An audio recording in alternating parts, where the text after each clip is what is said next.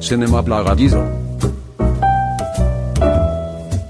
Der Filmpodcast von Under the Silver Screen.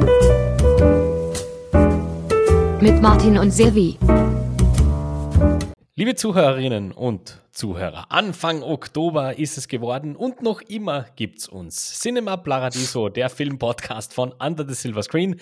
Wie immer mit den gleichen zwei Stimmen, die euch heute begleiten werden, nämlich mir, dem Martin und mir zugeschalten aus Graz, Sevi. Er hat seine Budgetobergrenze trotz Aufenthalt in Zürich noch nie gesprengt. Ganz im Gegensatz zu einem ganz bekannten Formel 1-Team. Lieber Sevi, ja was, Christi. Du und deine Intros sind echt cool. Kriegen wir jedes Mal. Mir kommt irgendwie vor, dass wir uns schon ewig nicht mehr gesehen hätten. Dabei ist es bei der üblichen zweiwöchigen Pause geblieben. Ja, schon. Ich weiß nicht, ob es dir auch so vorkommt, aber irgendwie es ist sehr viel passiert in der Zwischenzeit. Halt ich, hatte tatsächlich, ich hatte tatsächlich letzte Woche einmal ganz kurz so einen, so einen Intelligenzanfall, wo ich mir gedacht habe, könnte das eigentlich sein, dass wir schon wieder dran sind eigentlich. Dann habe ich nachgeschaut, wie gesehen, nein, nein, nein, das sind doch erst acht Tage her, das passt schon. Genau. Also wir sind noch im Radl. Genau. Also alles im Rahmen, aber ähm, ja. bei mir, ich war ja zwischendurch unterwegs, das haben wir beim letzten, bei der letzten Aufnahme auch groß angekündigt. Da kamen ja auch Videos raus ähm, von meiner Kurzreise in Zürich, wo ich mir vier Filme angesehen habe, die noch keinen Kinostart hatten in Österreich. Ich glaube, jetzt bald ist es, ist, ist es mit dem ersten soweit. Das sollte Triangle of Sadness sein. Genau. Genau, zu den Filmen selber werde ich jetzt nicht mehr allzu viel sagen. Ich glaube, da kann jeder für sich selber das dann auch sich gerne anschauen und draufklicken. Mhm. Mein absolutes Highlight, zwei Highlight waren ja selbstverständlich The Banshees of Inisherin der Film wird dich auch vom Hocker hauen, da bin ich mir relativ sicher. Aber ansonsten, ja, tolle Reise, gute Zeit mit meiner Schwester gehabt, nicht so viel Geld ausgegeben, was mein absolutes Hauptziel war für diese drei Tage. Wie geht Weil das in drei, in Tagen, in drei Tagen Zürich ähm, gibt es gerne, gerne mal mehr aus als in, weiß ich nicht, einem Monat in Österreich. Ja, deswegen also, war, war jetzt gerade meine Frage, wie macht man das? Weil da braucht man vielleicht einmal einen Guide, wie das geht eigentlich dort ja, was, um unterwegs zu sein. Du, ich sag's es ist, wenn man einen engen Bekannten in, oder in meinem Fall Familie in Zürich hat, dann darf die oder der dich auch gerne mal ab und zu einladen, weil es ist ja, es liegt, glaube ich, eher auf der Hand, dass die dann auch ein, hö ein höheres Einkommen hat. Ja. Deswegen, ja, ich möchte jetzt nicht wie ein Schnorrer wirken, aber da habe ich mich dann doch durch die drei, drei, Tage ein bisschen, hat mir, ist, die, ist der Geiz oder die Gier ein bisschen in mir durchgedrungen, aber in der Schweiz, glaube ich, auch ein bisschen legit legitimer als andernorts. Ist vollkommen verständlich. Das ist ja. vollkommen verständlich. Und deine Schwester, die uns ja auch zuhört, ja, so liebe Grüße es. an der Stelle. Ähm, danke, dass du, dass du den Sevi anständig versorgt hast. genau. Und äh, etwas, was mich sehr glücklich gemacht hat bei den jeweiligen Vorstellungen, weil im Gegensatz zu letztem Jahr, da war ich ja auch schon in Zürich unterwegs. Mhm. Ähm, letztes Jahr war das ja alles noch sehr pandemiebedingt geprägt und dieses Jahr war aber keinerlei Maskenpflicht, was vielleicht ein bisschen ja, kritisch zu beäugen und hinterfragen ist, aber Trotzdem waren die Säle allesamt, und es waren sehr große Säle meistens, wirklich pumpvoll. Und okay. auch die Besucher, Besucherzahlen hatten es in sich. Deswegen, ähm, ja, das hat mich sehr zufriedengestellt, nachdem das ja auch mit den Kinos und so immer wieder Thema ist. Ähm, wie, wer geht noch ins Kino, wer kennt das Kino noch, etc. sofort. Also es gibt noch genügend Filminteressierte, wie es ausschaut, zumindest in Zürich. Sehr, sehr schön. Hat es irgendein ganz spezielles Erlebnis gegeben oder irgendeinen ganz speziellen Vorfall, äh, Vorfall wo du sagst, da, daran werde ich mich sicher lange erinnern? Wie war generell die Stimmung am Festival so? Vorfall ja, aber leider eher aus meiner Sicht äh, aus negativer, in negativer Hinsicht, weil oh nach, dem, nach den Banshees habe ich eigentlich mit einem tobenden Applaus, weil nach jedem Film gab es einen tobenden Applaus. Das war nach Triangle of Sadness so, nach Bones and All sowieso. Bei Bones and All war das war sowieso witzig, da sind nach 15 Minuten, oder nicht, nicht einmal, 5 bis 10 Minuten hat es gedauert, da war der Saal dann nur noch zu, ein, zu vier Fünftel voll. Weil ja, ist ein Kannibalenfilm und anscheinend hat es nicht jeder am Radar gehabt. Äh, ja. Also bitte unbedingt informieren, um was es in dem Film jetzt genau geht, weil sonst ist das vielleicht nicht jedem, jedermanns oder jeder Frau's Cup of Tea. Genau, und ähm, lustigerweise waren das natürlich auch hauptsächlich White, White Old Men, aber dazu möchte ich, da möchte ich jetzt nicht tiefer reintauchen. ähm, und bei den Banshees hat es mich dann ein bisschen gestört oder genervt, dass der Applaus erstens nicht so tobend ausgefallen ist. Und zweitens habe hab ich, danach, hab ich danach auf die Straßenbahn gewartet und hinter mir haben sich zwei, ich glaube, das waren sogar Filmkritiker, unterhalten und gemeint, ja, sie wissen jetzt nicht, ob der, ob der Film eine Komödie oder ein, ein Drama hätte sein sollen und ähm, die haben das ein bisschen sehr destruktiv ähm, quasi aufgefasst. Und mich hat es dann irgendwie total genervt, weil ich halt unfassbar begeistert von diesem Film war und ich äh, nicht wahrhaben wollte, dass man diesen Film so kritisch sehen kann. Ja. Und irgendwie habe ich dann versucht, denen immer wieder so kritische oder böse Blicke zuzuwerfen, aber es hat leider nicht sein, wollen sein, dass man da in die Diskussion kommt. Aber das nächste Mal werde ich mich da, glaube ich, trauen, weil das kannte ich eigentlich kaum auf mir sitzen lassen. Wärst die, die einbauen das nächste Mal. Das klingt gut. Super, okay. Ähm, aber du hast gesagt, tobender Applaus, gute Stimmung bei allen Screenings. Absolut. Ähm, genau, also alle okay. vier Filme wirklich sehr gut besucht. Ich glaube, das waren alle vier war, hatten nicht einmal Premiere auf dem Festival, wo ich dort war, nämlich das war, glaube ich, erst, immer erst die zweite oder dritte Vorstellung bereits. Mhm. Und trotzdem waren die Säle immer sehr gut, sehr gut gefüllt und ja, das hat mich sehr gefreut. Super.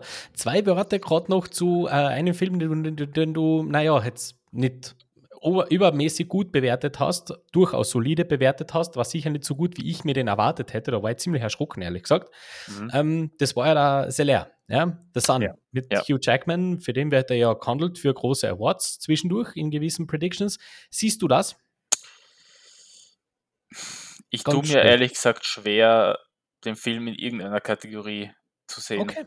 Stand okay. jetzt. Ich, ich, bin auch überrascht, dass es dich überrascht hat, was für ein Rating ich dem Film gegeben habe, weil der hat ja nicht wirklich gute Kritiken früh, ja, oder ja, Frühkritiken bekommen. Mhm. Aber ich, war, ich habe mich sehr gefreut auf den Film. Die Prämisse hat eigentlich war auch etwas, was mich ziemlich interessiert hätte, aber irgendwie, mhm. keine Ahnung, der Vater ist dann doch deutlich über den Descent zu stellen. Okay. Trotzdem noch immer ganz toll, also grundsolides Darstellerkino vor allem und äh, ja, auch ein wichtiges Thema, das der Film anspricht. Nein. Ja, genau. Also das, das Thema ist ja natürlich, ist ja natürlich, äh, viele sagen noch immer ein bisschen unterrepräsentiert mhm. in, in, im Filmischen und zumindest, aber zumindest greift man das jetzt ein bisschen auf und das passt schon ganz gut. Ich hätte gern mit dir ganz kurz über ein, ein, ein News-Segment gesprochen. Das ja. machen wir normalerweise ja nicht, aber das ist big. Ähm, ich, das war tatsächlich etwas, also liebe Leute, solltet ihr jetzt auf eine tiefe Deadpool 3 Analyse warten, da, das ist nicht der Platz. Ja. da horcht's mal am Sonntag in die Watchmen rein, da haben wir ganz sicher was für euch. Na, es geht tatsächlich um Apple TV Plus, die ja ähm, verkündet haben, bereits kurz vor der äh, heurigen Oscar-Verleihung, dass man sich besser schon einmal gewöhnt an das Bild mit Will Smith auf der Bühne und einer Trophäe in der Hand, denn da gibt es ein Projekt, das in der Hinterhand sich befindet, irgendwo, nämlich Emancipation und anscheinend ist er dort noch besser. Schwarz-Weiß Sklavendrama. Und dann kam der Schlag, der um die Welt ging und plötzlich äh, hat man dann nicht mehr gewusst, wohin mit dem Film und das war ganz lang, ganz, ganz still. Und jetzt hat Apple TV Plus verkündet, ähm, fuck it, wir bringen den Film heuer ins Kino. Heuer noch ins Kino, dann auf Apple TV Plus und wir steigen voll in die Award-Season rein damit. Wir mhm. probieren das, weil ja. der Film ist so gut, dass uns das wurscht ist. Mhm. Und jetzt hätte ich gern von dir gewusst, nachvollziehbar, verständlich und wie siehst du das? Ich denke mal halt, ich weiß nicht, wie viel wie viel Apple in Richtung Will Smith äh, an, mit, also was die Publicity betrifft und generell, wie mhm. sie den Film promoten und vermarkten. Ich weiß nicht, wie viel da auf Will Smith direkt abzielen wird. Ich weiß auch nicht, wie involviert er im Endeffekt auch wirklich sein wird in der ganzen Campaign. Ich finde es mutig, aber ich finde es auch richtig, weil der Film kann ja nichts für Will Smiths Aktion bei Oscars. Und der ist ja vor, vorher auch schon fertig gewesen, glaube ich. Ja, und, und abgedreht und alles. Mhm, und mhm. deswegen ja, warum nicht? Ich meine, äh, nur, also klar, das ist eine Aktion, die unverzeihbar ist und die auch niemand vergessen sollte. Und natürlich sollte man Will Smith, er kann so gut sein in dem Film, wie er, wie er will, aber den, äh, wieder, dem wieder einen Oscar zu überreichen, wäre halt fatal. Ich traue es der Academy trotzdem zu, aber ich glaube, das geht gar nicht, oder? Er ist äh, für zehn Jahre grundsätzlich nicht eingeladen. Ja, aber nominieren, Hast aber das hat trotzdem nominiert werden ja. darf man. Ja. Okay. Ja, vielleicht passiert das sogar. Äh, da bin ich, ich, ich wünsche es mir sogar irgendwo, weil, also mein sadistisches Ich wünscht sich das so tatsächlich, weil ja, irgendwie. Weil, du, du, bist ja so ein kleiner Joker, du willst, du ja, willst dir die Welt, Welt eigentlich absolut. sehen, gell? Ich, bin's, ich bin schon, also ich bin auch an, an sich ein eher pessimistischer Typ und irgendwie wäre das schon, wäre schon irgendwie witzig und interessant ja. zu sehen, so aus der Ferne, weil involviert sind wir ja nicht. Na? Aber nein, auf den Film per se bin ich schon gespannt. Und wie gesagt, die Produzenten und alle, alle bis auf Will Smith können einfach überhaupt nichts dafür, was er gemacht hat. Genau. Und deswegen finde ich das absolut in Ordnung. Genau. Ich glaube tatsächlich, dass man auch bei Apple sehr genau drauf geschaut hat und genau gewartet hat, wo kommt jetzt die Reaktion von Will Smith her, so lange danach. Da war ja Anfang August dann das große Video mhm. im Umlauf. Ähm, ich glaube, genau auf das hat man sich intern verlassen, dass das mal kommt und dass mhm. man da irgendwie Und man hat da wahrscheinlich genau gewartet, wie ist die Reaktion darauf. Und nachdem doch einige A-Lister, Celebrities drauf gesprungen sind und gesagt haben, was du was? Good on you. Ja, ja. dann wird man sich wahrscheinlich gedacht haben, okay, was soll's? Wir haben eigentlich ja. nichts zu verlieren, weil rechnen tut mit uns sowieso keiner mehr. Ja. Seien wir uns mal ehrlich. Ich habe den Trailer mir natürlich angesehen. Vorgestern ist der, glaube ich, rausgekommen tatsächlich. Mhm. Also ich, ich, verstehe diese Entscheidung immer mehr. Okay. Das, das, schaut gewaltig aus. Muss ich noch nachholen, ich bin ja nicht der ähm, große Trailer. Ähm, und trotzdem muss man, und ganz spannend, weil du gesagt hast, wo er im Marketing ist, ich finde tatsächlich dafür, dass das ja ein Showcase seiner Fähigkeiten sein soll, dieser Film anscheinend, ist der Trailer doch sehr atmosphärisch geschnitten. Mhm. Also das, das geht eher so ein bisschen raus aus seiner Rolle, sondern eher in die generelle Richtung. Und das finde ich gut, das finde ich sehr, sehr clever.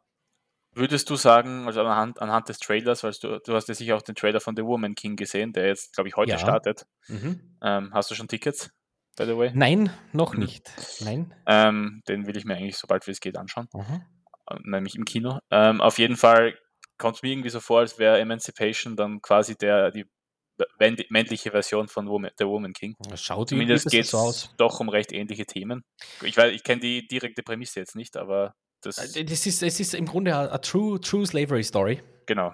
Und, ähm, ja. Aber so die, die Art und Weise, wie es gemacht wird, also der, der Look ist fantastisch. Es ist halt schwarz-weiß. Ich bin ein Sacker für gutes Schwarz-Weiß. Ah, okay, das wusste ich. Okay, es ist schwarz-weiß. Mhm. Und war das sind teilweise, also ich möchte jetzt keine, keine großen Predictions, aber das, wenn, wenn sich das, wenn sich der Look durch den Film zieht, dann kann ich mir schon vorstellen, dass der Film nicht ganz äh, unbeachtet bleiben könnte, wenn es dann um technische Geschichten geht. Schaut gut aus. Glaube ich auch nicht. Ich meine, den Trailer, den Trailer haben sich auf YouTube jetzt nicht so viele Menschen angeschaut. Also Nein, der ist, das ist ein bisschen unterm Radar gelaufen als Tom. Genau. Aber das könnte schon, könnte schon. Ich, ich finde die Entscheidung echt smart. Ich, ich halte nämlich generell nichts davon, irgendwelche Filme irgendwo zu halten. Ähm, denn, gerade wenn es um, um sowas geht, ich meine, bei anderen Dingen verstehe ich es ein bisschen besser. Aber ja. der Film war dann besser. Der war eben fertig. Der, der ist abgedreht. Man, was, was wollt ihr jetzt? Also entweder ihr versenkt das, mhm. lasst es oder, oder warten oder dann ist halt die Frage, worauf? Worauf ja, wartest? Vielleicht hätte man noch ein Jahr länger warten können, aber das ist dann halt auch nicht. Ich meine, viele Filme haben jetzt zwei, drei Jahre nach Produktion, nach, nachdem sie ja. abgedreht wurden oder nach Produktionsende quasi, ähm, haben sie zwei, drei, teilweise sogar vier Jahre verschieben müssen. Mhm. Emancipation wollte oder Apple wollte mit dem Film anscheinend nicht so lange warten und ich meine, ja, ich kann mir auch vorstellen, dass der Film einfach überhaupt keine, kein Publikum findet und Will Smith wirklich anscheinend gecancelt ist. Könnte Aber sein. bin gespannt. Ich bin sehr gespannt, Vielleicht, auf welche Resonanz der stößt. Genau, ich ich habe mich gar nicht eingelöst, ein, eingelesen, inwiefern Apple TV Plus ähm, für die Awards-Kampagne überhaupt im Moment irgendeinen Starter hat. Vielleicht mhm. ist, hat es auch ein bisschen mitgespielt. Weil man ja Titelverteidiger ist, gehört ja. sich's ja oder geziemt sich's ja, da wirklich einen Strong Contender zu schicken. Es ist die Frage, ich glaube, das schaut dieses Jahr eher mager aus. Na, aber wenn, wenn dann ist es aktuell Charger Real Smooth.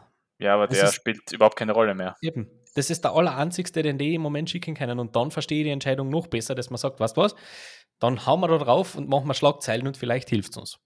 Schauen wir mal. Ja, ich bin, ich bin gespannt. Vielleicht ist das dann das, das neue, also das neue Coder wird es nicht sein. Also Apple ist, glaube ich, eher draußen aus dem Awards Race dieses Jahr. Das ist kein Feel-Good-Film. Aber lass uns über einen anderen Schwarz-Weiß-Film reden, den ich ja, gesehen habe, nämlich du. ein absoluter Klassiker.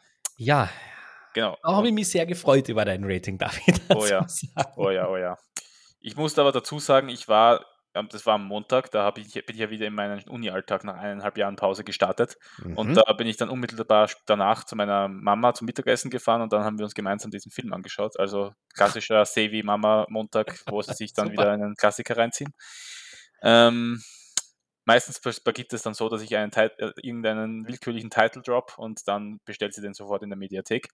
Aber mhm. ähm, genau, 12 Angry Men, die zwölf Geschworenen habe ich mir angeschaut und das ist ein sehr feiner Film. Ich war sogar, ich war auch sehr überrascht, wie kurzlebig der ist. Der ist ja nur eineinhalb Stunden lang. Mhm. Und das ist für einen Film aus dieser Zeit eigentlich unüblich. Und dass der Film aus dem Jahr 1957 ist, habe ich, habe ich noch weniger fassen können, weil der spricht eigentlich ein Thema an, das momentan nicht präsenter sein könnte. Nämlich wird ein, ich meine, jeder kennt die Prämisse wahrscheinlich, es wird ein ja, jemand, aus ein, der aus einer Minorität kommt, ich glaube aus Mexiko, wenn ich mich nicht irre, oder Puerto mhm. Rico. Lateinamerikanisch ja, auf jeden Fall. Auf ja. jeden Fall ein lateinamerikanischer, gerade so Erwachsener, ich glaube, er ist gerade 18 geworden und hat, wird dafür angeklagt, dass er seinen Vater umgebracht hat. Und eigentlich sind sie alle einig, der Prozess verläuft recht straightforward und auch die zwölf Geschworenen, um die es dann in diesem Film im Endeffekt geht. Der Film ist nämlich im Endeffekt ein Kammerspiel. Ähm, die zwölf Geschworenen versammeln sich, nachdem der Richter sie quasi dazu beordert, eine Entscheidung zu fällen, in diesem, ja, in diesem Raum, wo sie sich eben immer, wo sie sich immer absprechen und diskutieren. Und eigentlich sind sie alle einig, bis auf einen, nämlich Henry Fonda, ein legendärer Darsteller aus der damaligen Zeit, ein, ja, einer des klassischen Hollywood-Kinos von damals. Kinos von damals und der hat aber so seine Zweifel. Und dann die nächsten 80 Minuten nimmt sich Sidney Lumet, der, dessen Debütfilm das übrigens ist oder war, ähm, was ich auch nicht wusste davor. Mhm. Sidney Lumet, auch ein legendärer Regisseur. Ähm, und der hat sich dann gedacht, ja, lass uns mal eine Charakterstudie starten, nämlich eine Charakterstudie, die irgendwie auf alle zutreffen soll, auf alle zwölf Involvierten. Und alle ähm, und jeder und von Minute zu Minute entscheidet sich dann, äh, ist es so ein Hin und Her. Ist er jetzt schuldig, ist er nicht schuldig, was soll ich sagen? Ja, und der Film schafft es einfach un unfassbar und wunderbar, das so authentisch zu verkaufen, dass sich das wirklich einfach echt anfühlt, dass sich die Charaktere da wirklich anders entscheiden. Und ähm, genauso ist es halt auch im realen Leben. Man äh, redet mit jemandem, der vielleicht eine etwas andere Einstellung hat als du, aber vielleicht noch gewisse gewisses Verständnis auf, mitbringt und nicht so ganz klar auf seine Entscheidung pocht oder auf seine, auf seine Einstellung. Bei, bei Politikthemen ist, zum Beispiel, ist es zum Beispiel ganz krass. Wenn ich bei, mit so Leuten rede, die so hin und her gerissen sind und es dann teilweise oder auch Leute es bei mir schaffen, mich von gewissen Themen dann doch zu überzeugen. Und genauso ist es bei 12 Angry Men und ich finde es vor allem toll, wie sie es schaffen, dass in so einer großen Gruppe, wie, wie Sidney Lumet schafft, in so kurzer Zeit, das mit so vielen verschiedenen Charakteren, weil jeder Charakter steht für sich selber. Jeder hat, hat ganz eigene Charakterzüge, jeder ist einfach sein eigener Mensch, niemand ist wie der andere. Und das finde ich ganz toll. Und die Standouts waren für mich äh, eben Henry Fonda und der Herr Cobb, der am Ende, der ganz mhm. am Ende dann auch sein ähm, Veto in Richtung nicht, nicht, äh, der Film ist aus 1957, den muss man nicht großartig, nicht spoilern oder spoilern. Da muss man jetzt nicht drüber diskutieren. Der sich dann im Endeffekt, äh, ja, der am Ende in Tränen ausbricht und sich auch dafür entscheidet, den Angeklagten als mhm. nicht schuldig zu ähm, beurteilen. Und ja, also das ist halt ein Film, das habe ich auch schon öfter gehört, auch in den Kritiken, die ich mir danach angeschaut habe, der hat einfach keine Makel. Da gibt es halt einfach nichts, was man aus, daran aussetzen kann. Ähm, ich ich war sogar überrascht. Ich war aber äh, ehrlich überrascht, dass der Film auch beim Publikum oder bei der, bei, bei der Audience quasi, weil der, bei Rotten Tomatoes gibt es ja Audience und ähm, Critics äh, Scores mhm. und bei beiden hat er, glaube ich, 100 Prozent. Ja. Und, das, und das wundert mich dann doch ein bisschen, weil das ist ja schon ein eher, man würde meinen, eher zäher Film. Schwarz-Weiß, mhm. alt, alt, Kammerspiel. Da würden viele dann einfach schon vor, im Voraus sagen, nee, schaue ich mir sicher nicht an. Mhm. Und trotzdem stößt er auf so viel ja, eigentlich gibt es niemanden, der diesen Film schlecht bewertet. Na, das wäre wär einfach objektiv falsch. Denn ähm, da gebe ich da in allen recht, der Film hat kein Gramm zu viel. Das ist auch eine große Kunst, eben mit so vielen Charakteren gleichzeitig umzugehen. Der Film ist nicht umsonst ähm, heute noch Gegenstand von einem jeden Soziologiestudium. Das hat seine Berechtigung und dementsprechend ein ganz, ganz großer Klassiker, den du dann auch geholt hast. Ja. Und von dir auch mit der Höchstwertung bedacht. Und so kehrt es ja. Mhm. Also Völlig vollkommen zurecht. richtig. Vollkommen richtig. Da habe ich mir keine Sorgen gemacht um dich. Beim zweiten Show. Ähm, den habe ich nämlich noch immer nicht gesehen. Ganz interessanterweise. Ja, aber warum, du kannst warum, bitte, warum eigentlich nicht? Na, ich, ganz ehrlich. ja. hm, ähm, aber du, du kannst mich ja versuchen, irgendwo hinzubringen, dass ich mir den doch nochmal anschaue. Also erzähl mal. Don't Worry Darling, der große, der, über den wir schon eigentlich viel zu viel geredet haben. Du mhm. hast ihn jetzt auch endlich gesehen. Und dein Fazit lautet? Mittelmäßig. Also es ist keine Katastrophe, ja. für, den viel, für den viele halten. Was ich auch sehr interessant finde, weil du hast ja zum Beispiel Blond gesehen. Den habe ich nur, ich glaube, bis jetzt zu einem mhm. Drittel gesehen. Mhm. Und ähm, das sind eigentlich die zwei Skandalfilme des Jahres bis ja. jetzt. Und die wurden ja. innerhalb von ein, zwei Wochen sind die an den Start gegangen. Das finde ich auch genau. recht amüsant. Ja. Äh, und wenn man die dann so gegenüberstellt, auch wenn es natürlich total konträre Filme sind, aber ich kann to Don't Worry Darling eigentlich nicht sagen, was nicht andere bereits ähm, klipp und klar festgestellt haben, nämlich dass Florence Pugh halt unfassbar ist. Also Gut. für mich auch die beste Performance des bisherigen Jahres. Und warum mhm. die nicht, ich, die, sie fällt halt dem Film ein bisschen zum Opfer und auch wahrscheinlich dem ganzen Hintergrundgeplänkel und inwiefern sie involviert war. Und ich weiß gar nicht, Florence Pugh wird doch eher positiv gesehen in dem ganzen Twist. Also sie trägt nicht wirklich viel Schaden mit davon, im Gegensatz ja. zu Olivia Wilde. Ähm, ja, kann man mhm. auch davon halten, was man will. Ich bin halt ein riesiger Florence Pugh-Fan. Das ist, glaube ich, momentan ja meine Top 5 Lieblingsschauspielerin der, der Gegenwart. Ähm, und ja, das auch völlig zu Recht, weil sie ja. ist auch, mhm. finde ich, ähm, ja, wir haben eh letztens drüber geredet, über die Helden von morgen oder die Zukunft mhm. des, Schau des Schauspiels und da war sie auch hoch im Kurs.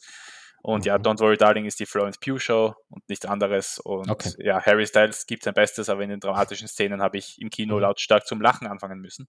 Oh, oh. Okay. Ja, leider bekleckert er sich da wirklich nicht mit Ruhm, aber ja, ich will ihn da jetzt nicht, also es wäre ein bisschen falsch, das, ihn dafür zu verurteilen, weil im Endeffekt okay. er, ist, er, ist, einfach kein Schauspieler. Aber vielleicht sollte er sich eher wieder an Projekte wie Dunkirk ähm, dran heften, weil da hat er nicht wirklich viel sagen müssen. Um, ähm, der, der, Twist, beziehungsweise die Twists and Turns haben für die funktioniert in diesem Film, denn da hatte ich unterschiedliche Infos bis dato. Ja, ähm, der eigentliche Twist, weil äh, die meisten Menschen haben ja, oder die meisten Kritiken haben ja Probleme mit dem Ende. Das ist mhm. aber nicht unbedingt der Twist selber, weil der Twist spielt sich so 20, 30 Minuten vor dem Ende, eigentlichen Ende ab. Okay. Und ähm, der Twist hat für mich tatsächlich gar nicht so schlecht funktioniert. Vielleicht habe ich ihn deswegen nicht so haarsträubend oder haarsträubend bewertet wie andere. Weil ich fand die Idee dahinter eigentlich ganz gut. Die Umsetzung war dann halt im Endeffekt Hanebüchen. Und das war, ja, ein Film, den ich nicht unbedingt im Kino hätte sehen müssen. Den hätte ich mir dann auch gut und gerne on Digital anschauen können. Aber kann man jetzt eh nichts mehr machen. Ich bin mir recht sicher, dass sich Disney da schon recht bald bedienen, dran bedienen wird an Don't Worry Darling. Das okay. ist ein Film, der für mich, das ist so ein klassischer Disney Plus Film für mich. Ich weiß nicht warum. Okay. Ja. Okay, fair enough. Gut, ähm, ja, wie gesagt, vielleicht geht es mir zeitlich doch noch einmal irgendwann aus, denn ich, ich habe mich äh, ja in der Woche eher auf, auf andere Dinge äh, konzentriert. Tatsächlich, ich, so wie du schon gesagt hast, ihr Plan gesehen. Ähm, das waren harte zweieinhalb Stunden, muss ich dazu sagen. Mhm. Ähm, war wirklich äh, nicht, so, nicht so ganz einfach. Und äh, war einmal im Kino beim neuen Bully, mhm. weil mich der einfach auch vom Thema her wahnsinnig fasziniert hat und wahnsinnig interessiert hat. Ja. Ja, war beides ein, ein äh, für mich eigentlich ein beides mal recht zufriedenstellendes Ergebnis dahinter. Ja, da habe ich sogar ein paar Fragen. Nämlich ja, bitte, ähm, über 1000 Seiten haben wir, glaube ich, ja. vor zwei oder drei Aufnahmen gesprochen im mhm. Zuge unserer Vorschau. Ja. Und da hast du gemeint, das ist ein Film für mich, natürlich mit dem ganzen Spiegelskandal und Journalismus ja, und so weiter und so fort. aber ich habe dann leider bei den Kritiken herausgehört, dass es in dem Film um viel, aber nicht wirklich um Journalismus und den Skandal selber geht, um, sondern es ist halt eher so eine Sat Bully versucht sich da ein bisschen an Satire, beziehungsweise eher so Komödien, Familienkomödien mäßig. Also ich sage so viel, wenn du dir einen tiefen Einblick in die journalistische Arbeit erwartest, dann ist das der falsche Film für dich. Gell? Das mhm. ist ein Film, der dir höchstwahrscheinlich gefällt, wenn du Adam McKay magst. Ja. Das ist eine Grundvoraussetzung. Wenn du mit dem überhaupt nichts anfangen kannst, lass ihn weg. Mhm. Und ähm, der, ich habe gesagt, in meiner, in meiner Review in der Mitte deutschelt dann mal ein bisschen zu sehr, was die zwischenmenschlichen Beziehungen angeht. Mhm. Aber ich habe, es ist einfach die Story, die dahinter liegt, so cool und so faszinierend, dass ich dem Film relativ viel verziehen habe mhm. in seiner Herangehensweise. Und Bully kann inszenieren. Das mhm. äh, ist an sich keine Überraschung. Der, der kann das schon. Der weiß auch, was er tut. Mit ein paar Nebencharakteren kann man große Probleme haben, mhm. meiner Meinung nach, auch schauspielerisch. Das ist nicht gut gecastet zwischendurch. Mbarek ist aber sehr solide. Macht es echt Wirklich? Gut. Weil ja. da habe ich auch schon viel, an, viel Verschiedenes gehört. Ja, okay. ich weiß. Aber ich, ich finde gerade, weil er sehr reduziert spielt, funktioniert seine Rolle eigentlich gut. Okay. Das passt. Und ja. hey, Michael Ostrowski schaue ich immer gern zu. Dementsprechend. Ja, das würde mich tatsächlich noch am ehesten interessieren. Ja. Aber wenn es da ja, halt nicht, wenn es in dem Film halt nicht so direkt um, das Skandal, um den Skandal geht, sondern viel um also äußere Einwirkungen und so halt eher deutsche mhm. Komödienmäßig, mhm. keine Ahnung, ob mich das dann so anspricht. Es ist jetzt, es ist jetzt sicher, 1000 Zeilen ist sicher kein Film, wo ich auf die Barrikaden steige und jedem sage, ab ins Kino mit dir. Mhm. Sondern das ist ein ganz klarer Watch. Wenn, der in, weiß ich nicht, drei, vier Monaten dann auf Amazon Prime im Paket mit dabei ist, dann macht einen schönen Abend und passt. Dafür okay. brauchst du jetzt nicht extra ins Kino gehen. Das ist nicht notwendig. Okay. Gell? Ja. Das ist nicht notwendig. Wogegen ich Blond gerne im Kino gesehen hätte, muss ich dazu sagen. Ich glaube, das wäre eine sehr interessante Geschichte gewesen. Aber da könnte ich mir auch viele Walkouts vorstellen im oh. Eines Festivals. Ich glaube, da gab es auch unfassbar viele in Venedig. Also da, da hätte ich gerne mal die Statistiken, wie viele da bei Netflix über die 5-Minuten-Marke kommen. Weil, mhm. also da, das war da tatsächlich mein erster Gedanke. Nach genau fünf Minuten habe ich mal gedacht, okay, wer jetzt noch dabei ist, der schaut ihn sicher fertig. Wer allerdings da schon abgeschalten hat, uiuiui, das verstehe ich nämlich. Ja, auf, Net auf, Netflix läuft der ja nicht schlecht. Der ist ja, glaube ich, an der, auf der 1. Und das ist für so einen uh. Film durchaus bemerkenswert. Das ist bemerkenswert, ja. Ja. Dafür, dass der eigentlich Leute jetzt anspricht, für die der nicht gemacht ist. Ja, ich sag's, ich sag's, es ist Marilyn Monroe funktioniert. Vor ein paar Monaten gab es ja auch so eine Doku auf Netflix und die ja. ist auch sehr gut gelaufen. Ja. Also anscheinend, die ist auch nach 60 Jahren immer noch ja. hoch im Kurs. Aber du bist erst zum Drittel durch, deswegen brauchen wir jetzt da nicht. Ja, und ich weiß auch nicht, ob ich mir fertig anschauen werde, weil ich bin leider eher auf der, auf der Seite der ja, hauptsächlichen Kritiken, muss ich sagen. Okay, du, und ich glaub, aber die, ersten drei, die erste Dreiviertelstunde ist noch somit die harmloseste, oder? Du, man, man muss dann tatsächlich, sagen wir mal so, es wird nicht mehr besser. Okay. Also wer, wer, da jetzt irgendeine Katharsis erwartet nach einer Dreiviertelstunde, na, ähm, Okay, aber also, ich, ich ja. habe in meiner Review gesagt, es gibt so viele Kritikpunkte bei dem Film und ich kann jeden einzelnen komplett nachvollziehen. Das ja. ist, wenn man sich da hinstellt und sagt, ey, das, ich brauche nicht einer Frau zwei, drei Viertelstunden beim Leiden zuschauen, dann fair enough. Dann ist das nichts für die. Passt. Super. Ich finde die Kritik halt irgendwo auch cool. schwierig, weil im Endeffekt orientiert sich Andrew Dominic, der Regisseur, ja auch am Buch. Und das Buch, das sieht ja genau diese fiktive Geschichte. Genau.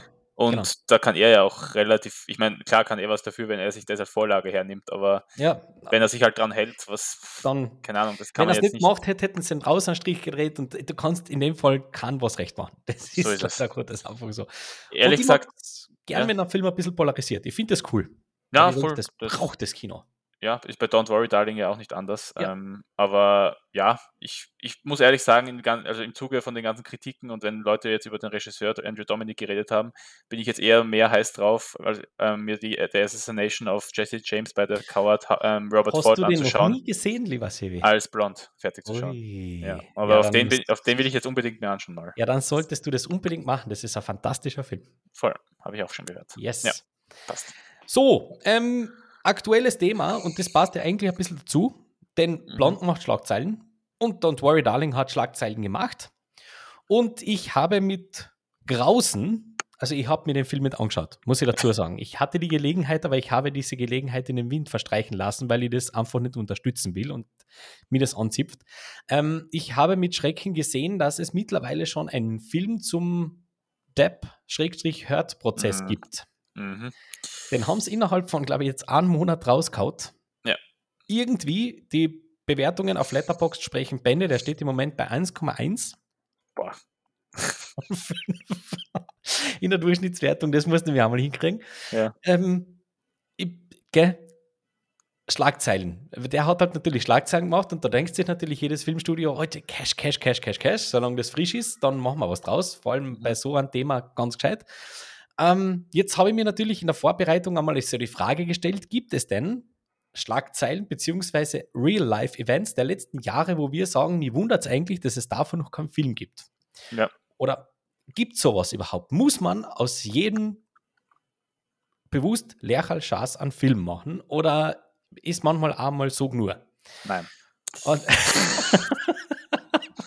Und das möchte ich ein bisschen gern mit dir, mit dir diskutieren. Das finde ich nämlich gut.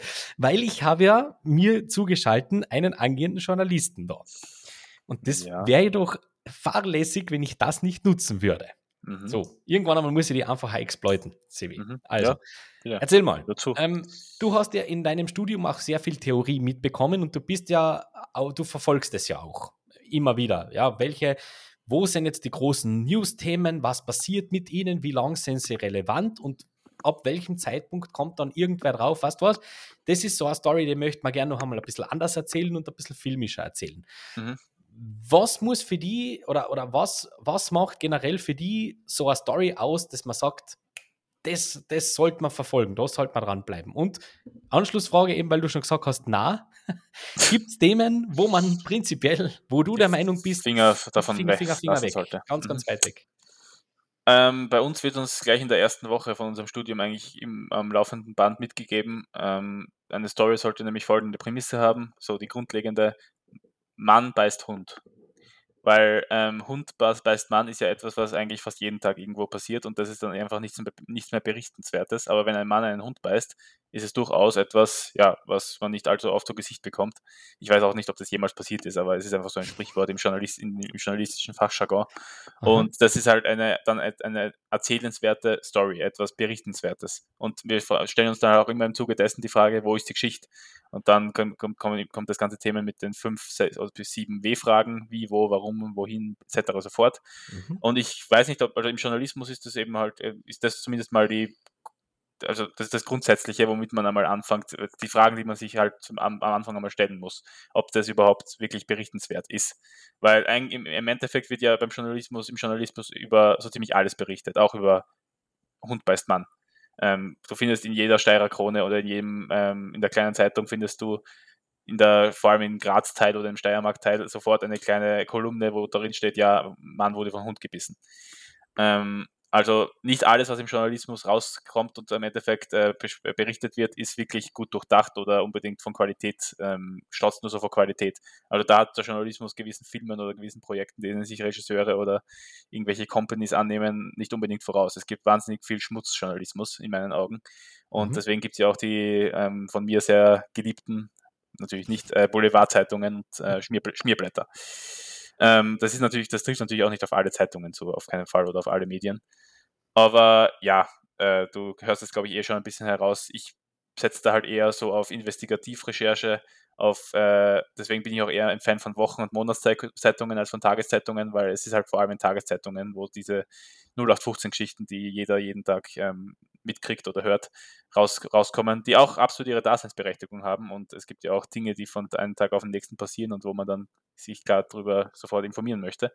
Mhm. Aber bei Monatszeitungen und Wochenzeitungen hat man halt auch viel mehr Zeit, zum Beispiel sich gewissen Themen anzunehmen, sich da wirklich rein zu versenken, ähm, was halt auch Schauspieler gewissermaßen machen, wenn sie sich ein, wenn sie ein Jahr, weil bei Filmen haben sie ja einfach viel länger Zeit als im Journalismus, gewisse Stories darzustellen, abzufilmen, zu verkörpern. Und ich finde es halt auch dann immer wahnsinnig beeindruckend, wenn sich Schauspielerinnen und Schauspielern, Schauspieler auch wirklich in diese Rolle reinleben. Nicht unbedingt Method Acting wise, sondern mit Beteiligten reden, ähm, den, den Tatort quasi, wenn es jetzt ein Krimi ist, zum Beispiel den Tatort selber besuchen, mit Menschen reden und da auch wirklich ähm, alles in diese Rolle reinsetzen und legen. Und ähnlich ist es halt auch bei, bei Journalisten. Florian Klenk zum Beispiel, mit der bekannteste Investigativjournalist ähm, Österreichs, der ist vom Falter. Der war zum Beispiel, da habe ich gestern ein Video gesehen, der war einfach mit seinem Smartphone unterwegs und hat ähm, in den Bergen einen Bauern besucht, der halt, ähm, der, der mit, seiner, mit seinem Bauernhof und mit seiner ganzen Fläche bisschen dem Klimawandel zum Opfer, wird, zum, zum, zum Opfer fällt. Und dort hat es jetzt seit ein paar Jahren fünf Grad zu viel.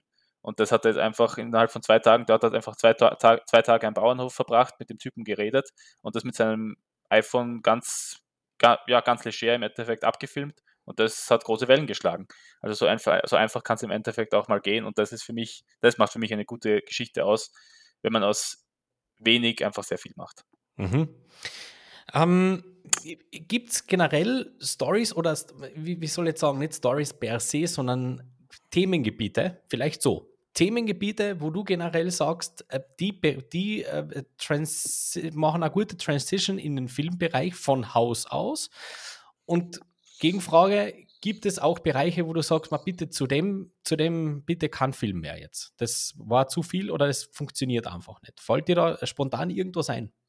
Ja gut, die 100.000 die 100.000 Remakes zu gewissen Filmen natürlich. Ja, nein, das ist klar, äh, aber zu, aber zu aktuellen News-Segmenten meine ich jetzt oder zu, zu News-Bereichen, wo du sagst, das, äh, die, die Enthüllung Nummer 1, 2, 3, 4, 5 oder die, der, der Situationsbericht, denn mhm. man muss ja immer schauen, sicher, Dokumentationen und so weiter kann ich zu relativ vielen machen. Da gibt sich, bietet sich ja auch relativ viel an dafür. Genau, ja. Nur, wo setzt du dann den, den Strich, dass du sagst, da, da, da ist jetzt ein Dokumentarfilm nicht mehr genug? Das wäre ganz gut, einmal aus einem anderen Bereich zu beleuchten und vielleicht auch filmisch darzustellen. Jetzt eben gesehen bei diesem, äh, bei, bei Ron Howards 13 Leben, der ja, ja. vorher Doku von der Res äh, mit The Rescue bekommen hat, wo er gesagt hat, das war jetzt das Real Life und jetzt macht, springt dann Hollywood drauf und wo liegt der Mehrwert? Ist da irgendwas für die so ein Thema drinnen, wo du sagst, in dem Bereich reicht es ein Doku nicht und das muss filmisch sein? Also ich bin eher der Meinung, du, also weil du gerade das Beispiel mit The Rescue 13 Lives angesprochen hast, ich bin der Meinung, Ron Howard hätte einfach davon, also auch wenn der Film jetzt nicht katastrophal ist, aber ich hätte, da hätte ich eher die Finger von gelassen, weil die Doku schon recht erfolgreich gelaufen ist und auch wahnsinnig, hinaus, ja. ja. wahnsinnig äh, gut aufgefasst wurde. Und ich ja. denke mir bei Dokus, die so unfassbar gut ankommen, ich verstehe irgendwo den Gedankengang auch eines Regisseurs, dass er dann vielleicht, wenn er selber die Doku sieht und dann sofort Gedanken im Kopf hat, ja, wie könnte ich das quasi so und so in einem, Spiel, in einen Spielfilm verpacken. Aber Finger weg davon. Äh, die Dok Dokus sind meistens einfach auch, äh, auch so gut und so komplett. Da gibt es dann auch einfach keinen Erzählstrang mehr, den du irgendwie noch ergänzen könntest. Da ist alles drin, was man braucht. Ähm, klar, es gibt wahnsinnig viele Themen, vor allem zurzeit, die ähm, ja filmisch auch mehr, deutlich mehr Aufmerksamkeit, ähm, äh, Aufmerksamkeit erzeugen könnten ich finde, Adam McKay ist so ziemlich der einzige Regisseur, der sich politischen Themen zum Beispiel selbstbewusst annimmt ja. und das auch wirklich auf die ein äh, bisschen ähm, Hops nimmt auch. Mhm. Und ähm, von, dieser, von dieser Art von Satire, auch letztens bei Triangle of Sadness, den du dir bitte unbedingt anschauen musst, sobald der im Kino ist, mhm. ähm, dann nimmt äh, Rasmus, na wie heißt der, Ruben Östlund, genau, mhm. der nimmt da die reichen, ähm, reiche Menschen und Social Media Stars und da wird auch TikTok ein bisschen ähm, verhöhnt. Und sowas braucht also klar ist das auch meine Meinung zu diesen Themen. Nicht alle haben diese Meinung, denen wird dann vielleicht, die werden diese Filme dann vielleicht auch nicht so gut gefallen, weil ähm, die sich ein bisschen selber repräsentiert, repräsentiert ähm, sehen und das ja auch ganz klar in diesen Filmen nicht unbedingt positiv ankommt mhm. äh, oder rüberkommt. Aber genauso was von sowas braucht es einfach mehr von, von unangenehmen Themen, die vielleicht auch nur die Minorität anspricht, wo die Message vielleicht auch nur der Minorität quasi entgegenkommt, aber mutige Filme, die Themen ansprechen, die ähm, einfach, an die sich sonst keiner herantraut. Und das macht, finde ich, man kann von Adam McKay halten, was man will, aber das macht er zumindest. Auch wenn es natürlich immer sehr linkslastig ist und dann, klar, klar, Wokeness kommt auch immer sehr, sehr zum Vorschein. Mhm. Aber ja, ich finde es von so, ja, so Politik, so, klar, du bist ja, glaube ich, eher ein Typ, der, ähm, du bist ja, glaube ich, eher einer, der sagt, ähm, Finger weg von politischen Themen. Mhm, das kommt ganz drauf an. Ja, aber die sind Filme häufig so, doch zu politisch, oder? Das, na, nicht? Du hast den Eindruck. Ich ähm, nicht. Wokeness geht für mich damit auch viel oft, oft, oft Hand in Hand, dass Themen, dass Filme. gut gemacht ist. Also ich, ich finde tatsächlich, du hast da einen, einen Filmemacher jetzt rausgeholt, den ich komplett unterschreibe. Also da habe ich, ich habe bis jetzt eigentlich alles sehr, sehr genossen, was der uns serviert hat. Mhm. Denn ich finde gerade ähm, die zwei Filme, die er vor seinem letzten gemacht hat. Also letzter war ja Don't Look Up.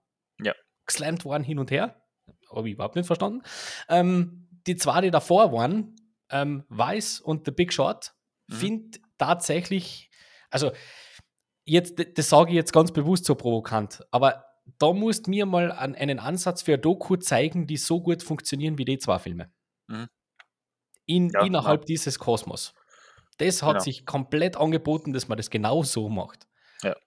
Ähm, du, du, kannst nämlich durchaus dir versuchen, eine Finanzkrise dokumentarisch super aufzubauen. Und du kannst auch versuchen, so ein, eine politische Figur wie, wie eben Herrn Dick Cheney dokumentarisch aufzubereiten. Ähm, ein Film, ein Spielfilm soll aber dann tatsächlich auch das, ähm, wie soll ich sagen, die, die, den Auftrag zu unterhalten nicht vergessen. Und ich finde tatsächlich, da hat man sehr, also eine sehr gute Schnittmenge gefunden zwischen dem, was man wollte und dem, was man erreicht hat. Mhm. Also da, da muss ich sagen, da kann ich ihm generell nicht böse sein. Ich, ich bin ähm, dem politischen Kino überhaupt nicht abgeneigt, ganz im Gegenteil. Ich okay. finde, da gibt es ganz, ganz tolle, ganz, ganz tolle Streifen. Ja. Ähm, für mich ist nur immer das, wenn, und das ist meine große Prämisse, wenn äh, ein Film, ein Spielfilm basierend auf einem realen Ereignis gemacht wird, dann soll es mir als Film einen Mehrwert gegenüber einer Doku bringen. Wie der mhm. immer ausschaut ob das jetzt durch, a, durch eine gewisse schauspielerische Leistung oder durch einen gewissen Blickwinkel von jemandem, der vielleicht gar nicht historisch verbürgt ist, das ist mir nämlich wurscht. Ich gehe ins Kino nicht für ein Doku, also in dem Fall nicht ja. für eine Geschichtsstunde, sondern das soll mir irgendeinen Mehrwert geben. Und solange der da ist, fair enough, her damit. Ja, gut. Also so sehe ich das. Ich weiß ja nicht, wie es bei es gibt ja oftmals die Memes auch und die ähm, und Menschen, die halt sagen, sobald ganz am Anfang dasteht bei einem Film, based on a true story, schrecken sie zurück und, ver und, verlassen sofort das Kino. Ja. Ähm, ich bin da auch immer sehr skeptisch, weil oft bekommen ja. sie es dann einfach nicht hin, die, Themen, die Tatsachen wirklich so da, darzulegen, wie sie sich tatsächlich abgespielt haben. Und das finde ich halt wahnsinnig schade und da kommt, und mir kommt vor, das wird auch immer leichtfertiger und da werden die Regisseure auch einfach immer fauler. was das angeht, dass sie halt ähm, einfach so unfassbar viel auslassen in gewissen ähm, ja, klar. Storylines. Kürz klar, man kriegt, man kriegt hm. oft einfach nicht alles verpackt, aber die Filme werden ja auch immer länger. Und dann finde ich es halt schade, wenn man ja so viel Fiktives, also klar, man muss auch gewisse Sachen einfach ein bisschen fiktionalisieren, weil sonst, weil alles weiß man natürlich nie. Da, mhm. Zum Beispiel gibt es ja bei der Netflix-Serie Dama jetzt die große Aufregung, wo es um den ähm, Serienmörder Jeffrey Dahmer geht. Ähm, da gibt es jetzt die große Aufregung, dass der ähm, Macher des, ich glaube, wer war das? Ja, ich weiß nicht. Der Macher der Serie hat auf jeden Fall die Familien oder die Angehörigen der Opfer, die Jeffrey Dahmer umgebracht hat, ähm, nicht benachrichtigt oder nicht kontaktiert mhm. und einfach ja. die Serie so rausgehauen. Mhm. Auch wenn die Serie sehr naheliegend an, an der echten Person und an echten Geschehnissen ist und da will ich ja auch gar nichts vorwerfen. Aber das finde ich dann halt auch immer ein bisschen schwierig, wenn man das quasi nicht zumindest ein bisschen absegnen lässt. Mhm. Aber ich verstehe es, also ich verstehe auch den Standpunkt der Familien, wenn sie sagen, ja, ähm, das, da, da, kommen halt das, die Serie das alte Traumata wieder ähm, aufleben ja. und das ist halt wahnsinnig verstörend aber irgendwo muss auch künstlerische Freiheit gegeben sein. Und das ist halt auch der springende Punkt bei diesem ganzen Based on a True Story Thema. Man muss dem Regisseur auch ein bisschen äh, Spielraum zum Austoben ja, geben. Oh ja. Mhm. Das ist natürlich auch, aber für mich machen das Regisseure, nehmen Regisseure diesen Spielraum zu sehr ein, anstatt sich wirklich auf die Tatsachen zu fokussieren. Das mhm. ist ein bisschen ein Problem, das ich momentan mit dem Kino, die oder mit dem Kino habe, das sich halt auf wahre Begebenheiten ähm, fokussiert. Ja, ähm, ja, kann ich total nachvollziehen, weil man natürlich äh, geneigt ist zu verkürzen, weil man geneigt ist, das irgendwie hinzubiegen, so dass das auch, dass das auch hinkommt für die Massenaudienz. Ja, das ist immer ganz wichtig. Am Ende ist Money, Money, Money. Und ähm, je komplizierter, desto mehr. Ähm, trotzdem haben wir uns äh, durch, also ich habe mir ein paar Gedanken gemacht. Ähm, beste Filme, basierend auf wahren Begebenheiten. Ich habe ja schon einmal irgendwann so, so ein kleines Ranking gemacht zu Motivational Movies, wenn sie nur fiktional sind. Ähm, habe das ganz bewusst nicht für wahre Begebenheiten gemacht, denn was für mich super funktioniert, muss nicht unbedingt für einen anderen super funktionieren. Ja? Was mich emotional mitnimmt, was mich ähm, anspricht an Real-Life-Stories, heißt ja noch lange nicht, dass das bei dir so ist oder bei anderen so ist oder bei, bei ihm auch immer so ist. Mhm. Ähm, deswegen habe ich da tatsächlich bei dem kleinen Segment, das ich immer noch hingeschrieben habe, echt nur nicht einmal eine Handvoll Filme hingeschrieben, weil ich, ähm, weil das alles ganz persönliche Dinge sind. Ich weiß nicht, wie es dir gegangen ist bei dem Nachdenken. Ja, das ja, ist nämlich gar nicht so einfach. Voll, ich habe mir auch ein bisschen schwer getan, aber ich habe jetzt so vier, fünf Titel mir ja, geschrieben. Ich glaube, das, das sollte gut ausreichen. Genau. Erzähl einmal, hau mal einen raus, wo du sagst, das ist ein Film, der mir ähm, in seiner Spielfilmausrichtung was geben hat, was mir wahrscheinlich dokumentarisch nicht immer so mitgenommen hätte. Gibt es da sowas auf deiner Liste? Ja, ich muss Spotlight erwähnen. Weil, ja, das ist gut, ähm, dann kann ich ihn auch gleich unterstreichen von meinen Listen. Der steht nämlich auch da. Ja, ich als Journalist, als ange, ange oder hoffentlich angehender Journalist, ähm, da, da, da, darf der Film einfach nicht fehlen, weil der ja. spricht auch ein wahnsinnig wichtiges und ein wichtiges Thema an, das irgendwie jahrelang in Vergessenheit geraten ist. Man muss sich ja vorstellen, der Film hat einfach den Oscar für, ich glaube, ich, glaube ich, Best Original Screenplay gewonnen. Screenplay sprich, niemand, Picture, ja. Genau, und sprich, es ist nicht Adapted Screenplay, sprich, niemand hat sich dem Thema bis jetzt auf dieser Ebene angenommen. Ja. Und deswegen muss ich Spotlight da erwähnen, weil das ist auch wahnsinnig mutig. Und die haben sich ja auch wirklich, also Tom McCartney, McCarthy und ähm, all die Macher haben sich da auch wirklich wahnsinnig in die Materie reinversetzt und mit Opfern geredet und ähm, das bringt der Film einfach auch wahnsinnig authentisch rüber. Außerdem finde ich es cool, dass es einen Film gibt, weil davon gibt es, finde ich, auch viel zu wenig, die sich mit journalistischen Arbeiten, der sich mit journalistischen Arbeiten auseinandersetzt und wie Journalisten so ticken können. Und dass es eigentlich auch recht schräge Vögel sein können, teilweise. Mhm. Ja. Ähm, ja, sehr gut. Das finde ich wirklich, finde ich einen, einen logischen Pick einfach. Der darf in der, in der ganzen, in der ganzen Diskussion absolut nicht fehlen. Ähm, kann mich sehr gut erinnern, wie ich den damals im Kino gesehen habe. Ähm, das war ja, glaube ich, das Jahr, wo The Revenant da war und Mad genau. Max Fury Road da war. Ja. Wo dann jeder gesagt hat, na, aber irgendwie ist das schon der richtige Sieger des Ganzen. Und die mir dann gedacht habe, na, kann man. Also, sagt's mal. Ja, sagt's mir mal den Film, der jetzt, wo ihr mit, mit, mit echt, mit, mit voller äh, Zuversicht sagt, das kehrt noch einmal über Mad Max und über The Revenant. Turns out, doch, doch, das passt schon. Ja. okay, ich war wirklich glued to the screen vom, vom Anfang an bis oh ja. zum Schluss. Das und Spotlight ist außerdem auch unfassbar spannend, was viele nicht so meine, finden, aber oh, ja, so empfinden. Aber Wahnsinn. das ist ja auch eigentlich auch ein Thriller irgendwo. Ja. ja. Ähm, dann hau ich gleich an raus im Doppelpack, weil ich finde, die zwei sind sehr ähnlich in der ganzen Machart, in der ganzen Herangehensweise. Ähm, ich mag es recht gern, wenn Filme sich ähm, Persönlichkeiten vornehmen des öffentlichen Lebens und die ein bisschen dekonstruieren. Das mag mhm. ich sehr gern. Und mir eine Fassade, eine, eine Facette ihrer Story erzählen, die vielleicht moralisch ein bisschen hinterfragenswert ist. Aber die für Unterhaltung sorgen.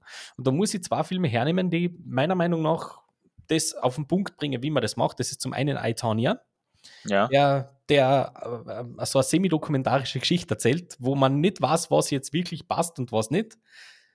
Aber Gell? Und der zweite, der mir sehr ähnlich ist und der mir wirklich fast wieder wie der kleine Cousin vorkommt, der noch ein bisschen besser ist, ist natürlich The Wolf of Wall Street. Mhm. Der, der da einfach auch in der, in der äh, Diskussion absolut nicht fehlen darf, der uns äh, die Geschichte von einem absoluten Schwein erzählt, im Grunde, den man überhaupt nicht gut finden darf. Also den, den sollte man nicht, so einen Typen sollte man nie gut finden. Ja. Überhaupt nicht.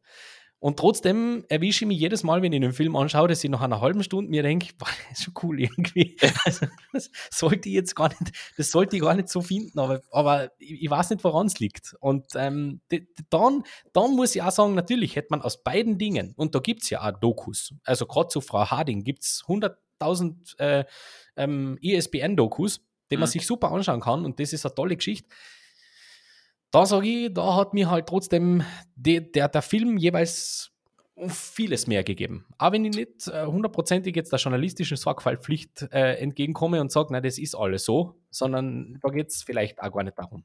Und man muss ja auch sagen, dass iTon ja sehr dokumentarisch auch aufgebaut ist. Ja, natürlich. Also, Soll ja. ja so sein. Eben. Deswegen ist es eigentlich auch ein bisschen eine Kombination aus beiden. Ähm, genau. Vielleicht funktioniert er deswegen auch so gut, wie er im Endeffekt funktioniert. Genau. Und mit dem großen Augenzwinkern zu sagen, ey, ja. ey, du weißt trotzdem nicht ganz genau, was war. Gell? Äh, ja. Und zu der Wolf of Wall Street will ich noch gerne ergänzen, obwohl man den Typen ganz lustig und sympa äh, nee, sympathisch nicht wirklich, aber sehr ganz cool findet und den, dessen Lifestyle auch irgendwo nachstrebt, vielleicht irgendwo äh, bei, an gewissen Punkten des Films. Äh, ja, vielleicht das ganze Kokain-Thema um, nicht unbedingt, aber Na, das der nicht. lebt schon nicht. sehr ins Haus und Braus und wer hat davon irgendwann nicht einmal geträumt. Aber mhm. ähm, ja, am Ende ist man auch nicht traurig, was ihm, also man ist nicht traurig, was dann am Ende mit ihm passiert. Na, also, na das, das finde ich auch gut, dass Martin Scorsese das nicht so unfassbar glorifiziert. das, das ist, ist ja auch durchaus äh, hoch anzurechnen. Ähm, Hau raus. Ein Film, wo, wo es auch um eine Persönlichkeit geht und wo ich wirklich das Gefühl hatte, ich habe diese Person besser kennengelernt und auch wirklich verstanden, was er für die Gesellschaft getan hat und für diese ja, unterrepräsentiert, vor allem im Kino noch immer sehr unterrepräsentierte Gruppe, nämlich Harvey Milk in Milk. Oh, was sicher auch mhm. an Sean Pence ja, auf jeden Fall bester Performance liegt, die er je abgegeben hat aber und wofür auch zu Recht den Oscar gekriegt hat. Sorry, Martin, ich weiß, du plädierst für ähm, Mickey Rook, aber. Oh, das war der Rook, ja, ja, ja, ja. Aber ich kann es verstehen. Ich kann es verstehen. Ähm, das passt. Aber der Film hat mir wirklich, weil ich habe ich hab mich dann auch sehr viel über den, über den Fall und auch vor allem über seinen Tod dann, das war ja auch dieser Twist mit dem Josh Brolin-Charakter dann am Ende, ähm, und darüber informiert und da hat sich Gus van Sant war, glaube ich, der Regisseur von dem Film. Mhm. Ähm, da hat er sich wirklich ähm, auf den Punkt genau informiert und auch ja, wie ich vorher gesagt habe, auch einfach mit Menschen geredet, mit Leuten, denen Harvey Milk viel bedeutet hat. Und ähm, ich finde es halt cool, dass es so einen Menschen überhaupt gegeben hat und der seiner Zeit diesbezüglich auch durchaus schon voraus war, weil damals war halt das ganze Queer-Thema und Gay Rights etc. sofort, das war dann halt damals halt noch sehr verpönt. Und ähm, Harvey Milk war schon ein ziemlicher Held. Ja, absolut. Ja. Toller Film. Ähm, Durch den Film habe ich ihn halt gut kennengelernt. ich das Großartig. Ja. Großartiger Film. Ähm, ist das schon lange her, dass du den gesehen hast? Puh, zwei Jahre. Ja, aber bei mir ist es schon sehr, sehr viel länger her. Ich sollte es wirklich wieder mal machen, glaube ich. Ja. Toll. Ähm, was, was nehme ich denn für an? Was für einen Rassismusfilm nehme ich denn? den doch. den finde ich nämlich nur ein bisschen stärker. Äh, Fruit Whale Station steht da bei mir. Nächster Halt Fruit Whale Station. Ähm, das ist einer, den äh, möchte ich ganz vor allem dir ganz fest ans Herz legen, solltest du den nicht kennen, weil das ist ah, hundertprozentig einer von für dich. Der Kugler-Film. Ryan Kugler, Michael ja. B. Jordan in der Hauptrolle. Octavia mhm. Spencer spielt mit, ähm, Kevin Durant spielt mit und noch so einige, die man, die man sehr gut kennt. Ähm, da geht es um einen jungen Afroamerikaner in Oakland 2009, der Oscar Grant, den wir einen Tag lang begleiten. Auf seinem in seinem Alltag. Ja, in seinem Alltag als junger Afroamerikaner. Und äh, ohne jetzt zu viel zu spoilern, falls jemand dieses Schicksal von dem nicht kennt, der Tag geht an Weg, den man nicht so wirklich kommen sieht am Anfang. Und der Film hat mich anständig, anständig mitgenommen. Ähm, das ist nämlich genau so was, was man bei uns in den News immer wieder mal mitkriegt. Da ist wieder mal was passiert. Ja? Und der Film ähm, geht aber den unangenehmen Weg und äh, geht raus aus der Chronik hinein in die, in die wirklich in, in, in die Alltagsreportage. Und das finde ich fantastisch. Mhm. Also, das ist für mich nach wie vor der beste Ryan Kugler-Film. Punkt. Mhm. Ähm, das ist ein äh, absolut, absolut sensationeller, sensationeller Film, der ist komplett untergegangen und das ist ganz, ganz, ganz, ganz, ganz, ganz falsch. Okay. sollte, man, sollte man nicht vergessen, den Film. Ja, muss ich mir auch nochmal anschauen. Ja. Unbedingt. Ähm, ich würde jetzt meinen letzten Film in der ja, das passt gut. Liste nennen, weil nächsten. da sind wir gut in der Zeit. Ja. Ähm, Schindlers Liste muss da ja, muss. vorkommen. Mm, muss. Weil das muss. ist, finde ich, Spielbergs bester Film und das heißt was. Und es ja. ist ein enorm empathischer Blick auf die damalige, auf den Holocaust und wie, in, durch welche, durch welchen Horror die einfach gegangen sind. Und, Sehr gut. Ähm, was für, ja, und auch ein bisschen ein Hoffnungsschimmer, was für tolle Menschen und Persönlichkeiten es auch in dieser Zeit noch gab, doch gab. Ja. Und ähm, ja, da, da, darf nicht fehlen. Und ich habe ich hab da eine ganz interessante Info zu dem Film oder etwas, was vielleicht nicht alle wissen, weil ich lese momentan wieder ein bisschen mehr. Und mhm. letztens habe ich mir ein, ein Buch namens ähm, Mr. Wilder and Me, ähm, das habe ich mir, das habe ich durch, mir durchgelesen. Mhm. Und da ging es, das ist eine fiktive Geschichte, wo eine anstrebende Komponistin, nämlich Film, Filmkomponistin, ähm, auf Billy Wilder trifft zufällig in, ah. auf, in, in Zuge einer New York-Reise und ähm, dann auf dem Set eines späteren Billy Wilders Films, der jetzt nicht so bekannt ist, Fedora heißt er, ähm, quasi mitwirkt und Teil der Crew wird. Und ähm, auch wenn es eine fiktive Geschichte ist, die sich nicht so zugetragen hat, ähm, werden halt viele wahre Begebenheiten oder viele wahre Infos über Billy Wilder, über seinen Werdegang. Und zum Beispiel wurde da erwähnt, dass sich damals viele, viele, viele Regisseure und Filmemacher Schindlers Liste annehmen wollten, unter anderem eben Billy Wilder. Und der damals gesagt hat, äh, dass ähm, ein Steven Spielberg, auch wenn ein großartiger Regisseur ist und technisch zu, damals seiner Zeit voraus war, und ähm, ja, klar, der nächste große Star der am Regisseurhimmel ähm, sein wird und ist und war. Aber Billy Wilder hat, hat, halt gemeint, dass er selber durch diese Holocaust-Zeit ähm, gegangen ist und flüchten musste, damals aus Österreich unter anderem. Mhm. Und äh, seine Mutter nie wiedersehen konnte. Also der, der, ist einfach geflüchtet und hat dann seine Mutter nicht mehr sehen können, weil die ist anscheinend in einem Konzentrationslager dann einfach mhm. ja, umgebracht worden. Okay. Und ähm, da hat er halt kritisiert, dass Spielberg diese Zeit eben noch nicht miterlebt hat und sich deswegen wahrscheinlich nicht so da reinversetzen kann, der Film deswegen auch nicht die Authentizität haben kann, wie wenn er, wenn er ihn machen würde. Aber er mhm. hat dann nach dem Film, weil der halt so durch die Decke ging und ja so aufgenommen wurde, wieder aufgenommen wurde, halt seine Meinung auch wieder geändert. Ja. Und das, das haben damals sehr, sehr viele so gemacht. Genau. Denn, ähm, das haben sich viele nicht getraut. Das haben ja. viele nicht, nicht zugetraut, dem Herrn Spielberg, dass sie gesagt haben, uh, ein, ein Hollywood-Regisseur und Hollywood macht Holocaust. Uiuiuiuiui. Ui, ui, ui, Was ja. wird denn das? Und ganz viele sind, sind da rausgekommen tatsächlich und haben, ja, das passt ja. schon. Und das fand ich genau spannend, diese. Ja. Super. Ähm, meinen letzten schmeiße ich einfach nur ohne viel Erklärung rein. Flug 93. Den Film finde ich grandios. Mhm. Ganz, ich gar nicht. Ganz, ganz toll. Paul Greengrass. Ja. Inszeniert, ah, United, inszeniert United, United 93, 93 die mhm. Geschichte des, eines, eines dieser Flugzeuge, die da damals am 11. September und so. Und damals kann ich mich sehr gut erinnern, bevor ich den Film angeschaut habe, habe ich mir noch gedacht, braucht es das? Muss, muss das wirklich sein? Ähm, damals war es nämlich noch relativ frisch, die Erinnerung an das Ganze. Und dann habe ich mir den Film angeschaut und habe mir gedacht, doch, doch, doch, auch da, nämlich kann man ein Doku machen, aber da hat Greengrass Stil schon seinen Sinn. Das mhm. hat, schon, hat schon hingehauen für mich. Das hat wirklich hingehauen. Finde ich, ja. find ich toller Film.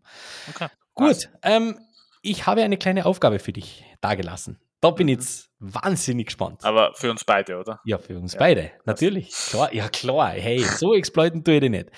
Ähm, ich habe mir gedacht, das wäre ganz spannend. Ähm, nachdem du ja im täglichen Leben mit News-Segmenten zu tun hast und die damit auseinandersetzen musst, inwiefern sind die überhaupt relevant, blablabla, habe ich mir gedacht, naja, dann begeben wir uns einmal auf die Reise durch die Chroniken so der letzten Monate, Jahre, Schrägstrich. Gibt es ein Thema, das unbedingt am Film braucht? Wenn ja, wie? Und dann habe ich mir gedacht, na, dann, dann lass uns den doch pitchen. Ganz schnell, jeweils dem anderen und äh, ich lasse dir den Vortritt. Mhm. Bitte, erzähl. Ähm, du hast es gerade so, die hast die Erwartungen gerade so in die Höhe ähm, getrieben, dass ich ähm, euch bitte ein bisschen entwarnen muss. Das wird wahrscheinlich eher enttäuschend, aber ähm, ich habe das in ziemlicher Windeseile gemacht. Aber trotzdem bin ich, ähm, ich bin zumindest von der Filmidee ganz recht überzeugt. Deswegen schieße ich jetzt einmal los. So. Die Kamera schwenkt auf den kleinen Amir. Er steht vor dem Spiegel und hängt sich den brandneuen Schal seines Lieblingsvereins, Arema FC, um den Hals. Hinter ihm steht sein Vater Yusuf. Endlich konnte der Achtjährige ihn überreden, ihn mal mit ins Stadion zu nehmen. Amir hätte sich kaum besser auf das Spiel vorbereiten können. Jedes Spiel hat er gesehen, sich alle möglichen Highlight-Videos angeschaut und seinem Vater stundenlang beim Philosophieren über seine große Leidenschaft zugehört. Stunden später sieht sich Amir plötzlich einer heranstürmenden Menschenmasse gegenüber und das, Undank und das Undenkbare passiert.